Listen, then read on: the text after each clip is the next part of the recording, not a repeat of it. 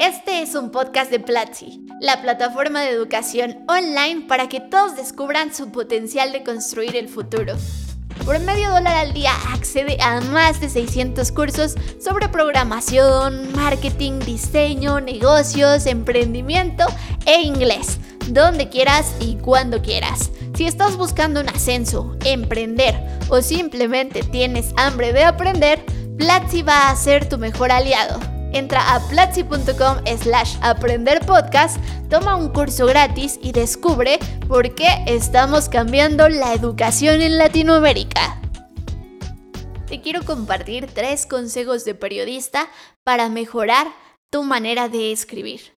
Y te estarás preguntando, ¿y yo por qué tengo que mejorar mi manera de escribir si yo no estudié periodismo, yo no estudié letras, ni nada parecido? Y para responder esa pregunta te quiero dar tres razones. Razón número uno. Escribir es estructurar nuestros pensamientos. ¿Qué quiere decir eso? Muchas veces cuando estamos contando historias, de repente nos desviamos en los temas. Ya contamos la anécdota, pero ya nos fuimos a que conocimos a una persona nueva, de repente hacemos alguna predicción de lo que va a pasar en el futuro y al final de esa conversación ya ni siquiera recordamos por qué estamos contando eso. Si eso te ha pasado, necesitas estructurar mejor tu pensamiento. Y una de las maneras para lograr esto, sin duda, es la escritura. Te va a ayudar a darle orden a todo aquello que piensas. Lo segundo es que aunque creas que tú no utilizas la escritura mucho, todos la estamos utilizando y además en ambientes profesionales. Si tú estás trabajando ahora en remoto, es probable que esas conversaciones que antes tenías en el pasillo ahora se vuelvan mensajes de Slack, de Discord, de Teams, del software que tu compañía utilice para favorecer la comunicación en equipos, correos electrónicos. Bueno, ya tú me dirás qué tipo de software utiliza la compañía, pero sin duda estamos escribiendo más que nunca para comunicarnos con otros. Por otra parte, lo mismo hacemos en las redes sociales, en Twitter, en Facebook, en la red que a ti te guste. Normalmente la comunicación es también en vía escrita. Así que mejorar la comunicación y mejorar tu manera de escribir es algo que ya estás haciendo con la práctica. Sin embargo, hoy vamos a revisar algunos consejos que te van a servir para mejorarla todavía más. Y el tercer punto que también te quiero mencionar acá es para crear tu marca personal. Si tú quieres que el siguiente empleo llegue a ti en lugar de que tú lo estés buscando, definitivamente debes tener una huella digital sólida en Internet. Tú debes ser la persona que edite qué es lo que aparece de ti, cómo es que quieres que se diga y tú puedes definir todo esto a partir de la escritura. Así que si quieres hacer alguna de estas tres cosas, si ya te hiciste consciente de que todo el tiempo estás ocupando la escritura y quieres dejar de divagar, definitivamente es un músculo que tienes que desarrollar. Y para eso te quiero compartir estos tres tips de periodista. El primer tip es haz que las personas imaginen la historia. ¿Cómo haces que alguien se imagine algo a partir de lo que tú escribes? Para esto te quiero dar dos consejos. El primer consejo es utilizar pictogramas en lugar de ideogramas. Y ya sé con qué se comen esas palabras, eso qué significa.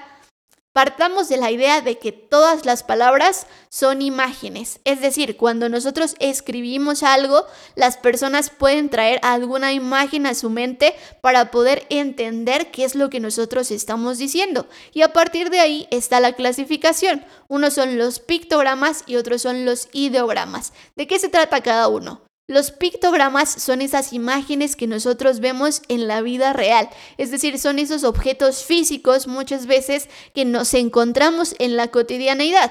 Pongamos un ejemplo, si yo digo perro, es probable que tú te imagines un dálmata, pero que alguien más imagine un chihuahua, pero tal vez yo me imagino un pastor alemán.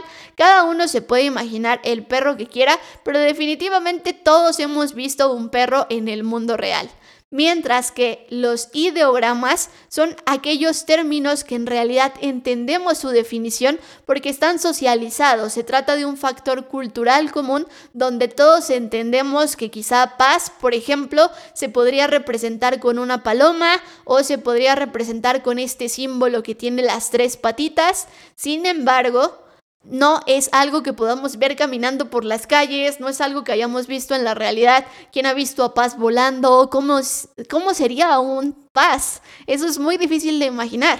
Lo mismo pasa con la palabra justicia, por ejemplo. Quizá tú te imagines a la mujer que tiene los ojos vendados, quizá yo me imagino una balanza. Cada uno va a traer diferentes imágenes a su mente y esa ambigüedad es la que nosotros tenemos que evitar a la hora de construir un texto y sobre todo a la hora de buscar que las personas se imaginen lo que estamos contando. Así que el primer consejo es trata de evitar los ideogramas y trata de usar mucho más los pictogramas, especialmente si estamos trabajando para Internet.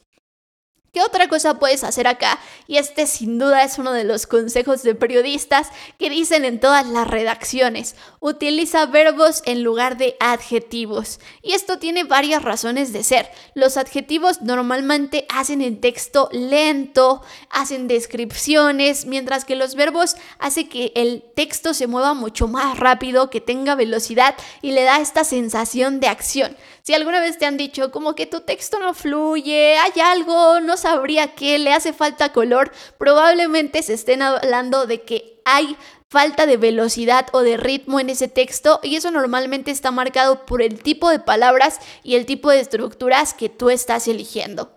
Te vamos a poner un ejemplo en este punto.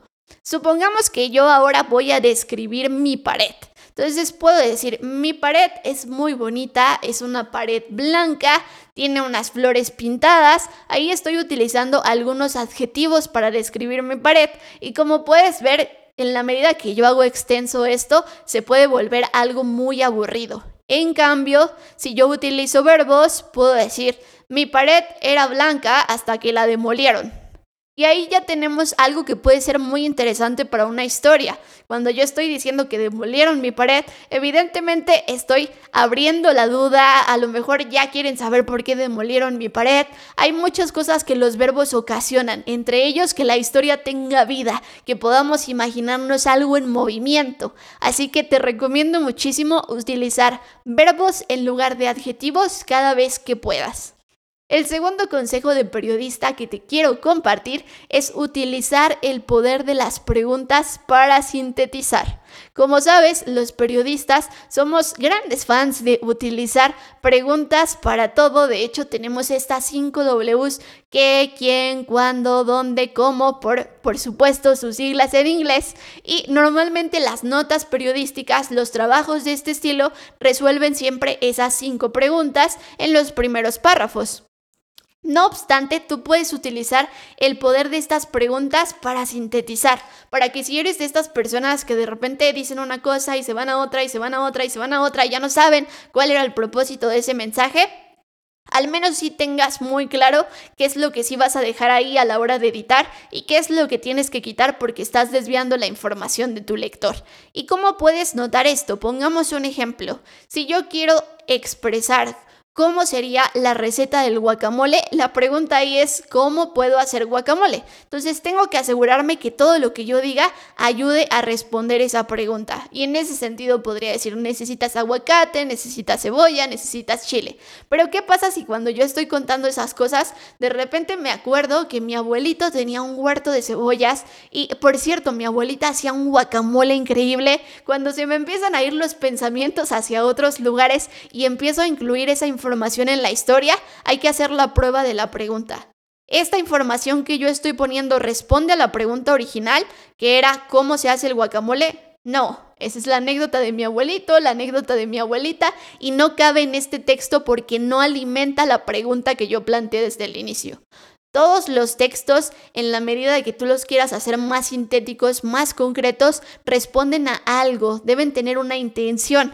Así que te recomiendo mucho que utilices este poder de la pregunta para ver qué información va en ese texto y qué información definitivamente deberías elidir o deberías sacar de ese texto porque no te conviene. Lo único que es es ruido para ese texto que estás construyendo. Por otra parte, te quiero compartir otra técnica de periodistas que es la de la pirámide invertida. Primero tienes las preguntas y luego vamos yendo a cosas más específicas. Entonces, imagínate literalmente un triángulo invertido donde las preguntas están arriba y luego vamos a ir a algo mucho más específico. Esta es una forma de organizar la información de lo general a lo particular. También puedes utilizar el método contrario, que es justamente la pirámide de Minto, por la autora que la creó, Bárbara Minto, y este es un sistema que utilizan muchísimo en diferentes empresas como Amazon, como estas grandes tecnológicas para hacer que la información y los mensajes sean concretos y directos. Aquí es exactamente lo mismo, pero esta vez imagínate el triángulo parado. Vamos a ir de lo específico a lo general. Independientemente de cómo decidas tú organizar la información, siempre alguna de estas dos fórmulas te va a salvar a la hora de ser concreto y directo. Ve de lo más grande a lo más chiquito o viceversa, ve de lo chiquito a lo más grande. Y así podrás encontrar una manera efectiva de comunicar tus ideas y sobre todo de organizarlas, de ponerle estructura para que otros la puedan entender. ¿Qué otra cosa debes considerar y cuál es el tercer consejo que te quiero compartir pensando en estos consejos de periodistas? Tu texto debe cumplir un objetivo. Yo siempre he dicho que los periodistas estudiamos eso porque queríamos cambiar el mundo, queremos darle voz a alguien que no lo tiene, queremos a lo mejor tirar alguna especie de corrupción que se está suscitando en alguna sociedad, casi siempre tenemos una intención, es decir, no solamente queremos escribir bien y que las personas disfruten nuestros textos, también queremos cambiar al mundo con nuestros textos. ¿Y cómo se logra eso? Definiendo cuál es la intención que nosotros tenemos antes de escribir una sola palabra. Independientemente de si tu intención no es cambiar el mundo o no es eh, tirar a algún gobierno corrupto, tú tienes una intención cada vez que escribas el mensaje. Así sea algo sencillo como que tu jefe te dé las vacaciones que le estás pidiendo o como que tus compañeros de diseño te entregan las piezas que necesitas.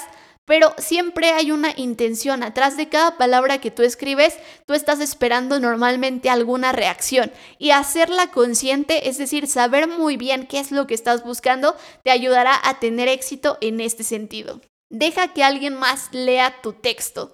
Esto es algo que te va a servir muchísimo para corroborar, para verificar que la intención que tú pusiste efectivamente se transmitió de esa manera. Y por supuesto, ese es otro valor periodístico muy importante que es cómo hago para corroborar y para verificar mi información. Y en este sentido, además de que se lo compartas a alguien para que lo pueda leer, yo te recomiendo compartírselo a un niño, compartírselo a alguien que no sea quizá ese target o ese público específico para el que construiste la historia. Sí, Decimos en el periodismo, un niño o una señora de 70 años pueden entender bien tu texto, quiere decir que está escrito para ese gran público, quiere decir que todo mundo podría entender lo que tú escribiste si esa es tu intención, que en el periodismo es algo que nosotros buscamos porque normalmente llegamos a esas audiencias grandes. Así que si tú quieres que cualquier persona pueda entender tu texto, haz este ejercicio, trata de no dárselo quizá a tu pareja o a tu amigo cercano, sino a alguien que no se encuentre en ese público específico al que tú querías llegar. Haz la prueba para ver si entiende bien el texto y si lo lograste, muchísimas felicidades y sobre todo si tu intención coincidió con eso que está buscando el texto, definitivamente has logrado hacer un gran trabajo. Por otro lado, también quiero compartirte que escribir no es un arte, es práctica. Así que no tengas miedo si no te sientes ahora lo suficientemente bueno como para compartir esas ideas. Recuerda que cada día estamos practicando más y en la medida que tú hagas esto de forma muy consciente vas a encontrar también la oportunidad de mejorar muchísimo en estos textos. Por último, te quiero recomendar el libro de la semana Everybody Writes. Este libro es de Anne Hathaway, a mí me encanta porque justamente parte de la idea de que todos podemos aprender a escribir y no se necesita venir de ninguna profesión en particular para poder organizar nuestras ideas. Por otro lado, te traigo este tema esta semana porque acaba de salir la Escuela de Periodismo Digital. Es una escuela increíble donde aprenderás más sobre escritura, donde aprenderás sobre verificación. Verás por qué los grandes medios son esos lugares para consumir información, pero también como estos medios especializados y estos emprendimientos chiquitos cada vez van agarrando más terreno en el mundo periodístico. Y por supuesto, aprovecho este espacio para que si quieres conocer más de escritura, puedas ir a mi curso de escritura online aquí en Platzi a aprender y profundizar todos esos conocimientos de los que te he hablado durante esta sesión. Gracias por escuchar un episodio más de Aprender a Aprender. Si llegaste hasta este punto, quiero pedirte un favor y darte un regalo. El favor es que vayas a tu red social preferida y me compartas qué es lo más valioso que aprendiste en este episodio. Etiquétame en Twitter como arroba. El regalo es que si aún no tienes una membresía de Platzi, quiero darte acceso a una clase gratuita del curso que salió esta semana, el curso de comunicación efectiva para equipos de trabajo. Accede a ella entrando a platzi.com slash aprendiendo. Tienes una semana a partir del lanzamiento de este episodio. Si te gustó, te pido que lo compartas en tu red social usando el hashtag Platzi Podcast y te veo la próxima semana para nunca parar de aprender.